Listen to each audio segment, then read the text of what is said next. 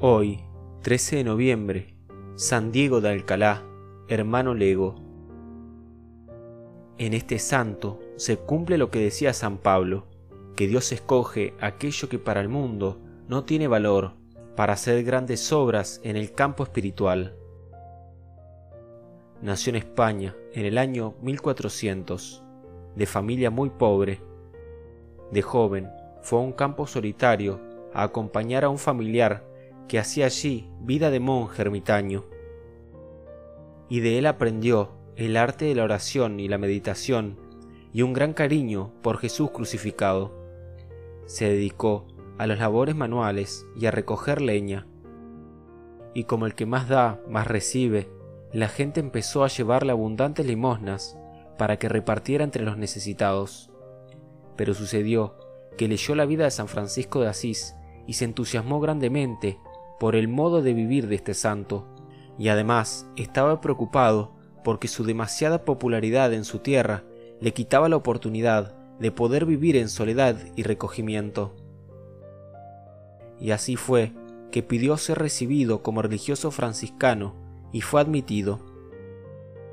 Fue enviado a misionar a las Islas Canarias y allá logró la conversión de muchos paganos y no permitió que los colonos esclavizaran a los nativos.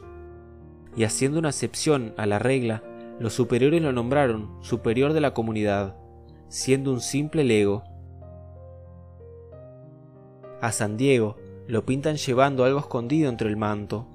Es un mercado para los pobres.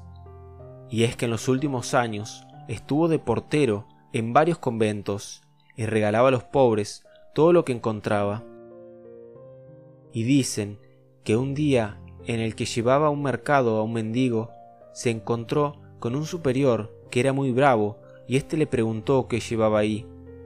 El santito, muy asustado, le respondió que llevaba unas rosas, y abrió el manto, y al abrir el manto solo aparecieron rosas y más rosas.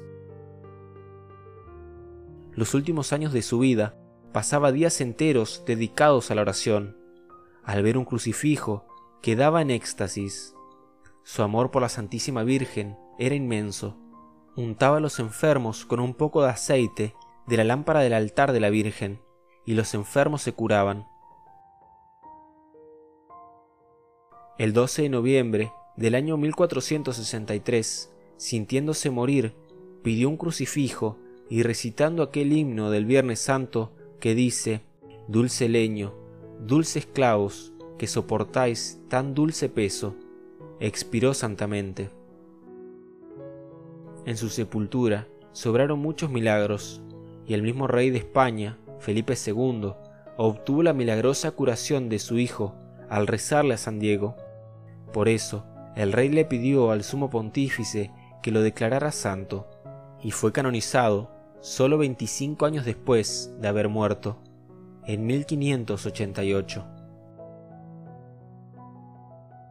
Jesús dice a sus discípulos, Amaos los unos a los otros, como yo os he amado. Señor, enséñanos a amarte a ti y amar a los pobres, como lo hicieron San Diego y los demás santos. Oración a San Diego de Alcalá. En el nombre del Padre y del Hijo y del Espíritu Santo. Amén.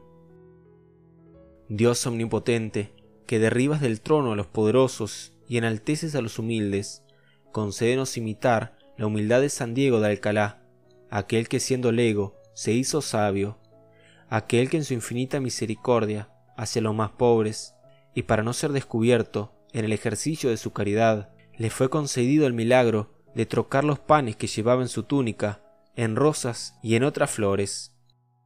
Te pedimos por su intercesión que mires con bondad las necesidades guardadas en nuestros corazones, y que con fe y quizás entre lágrimas te presentamos.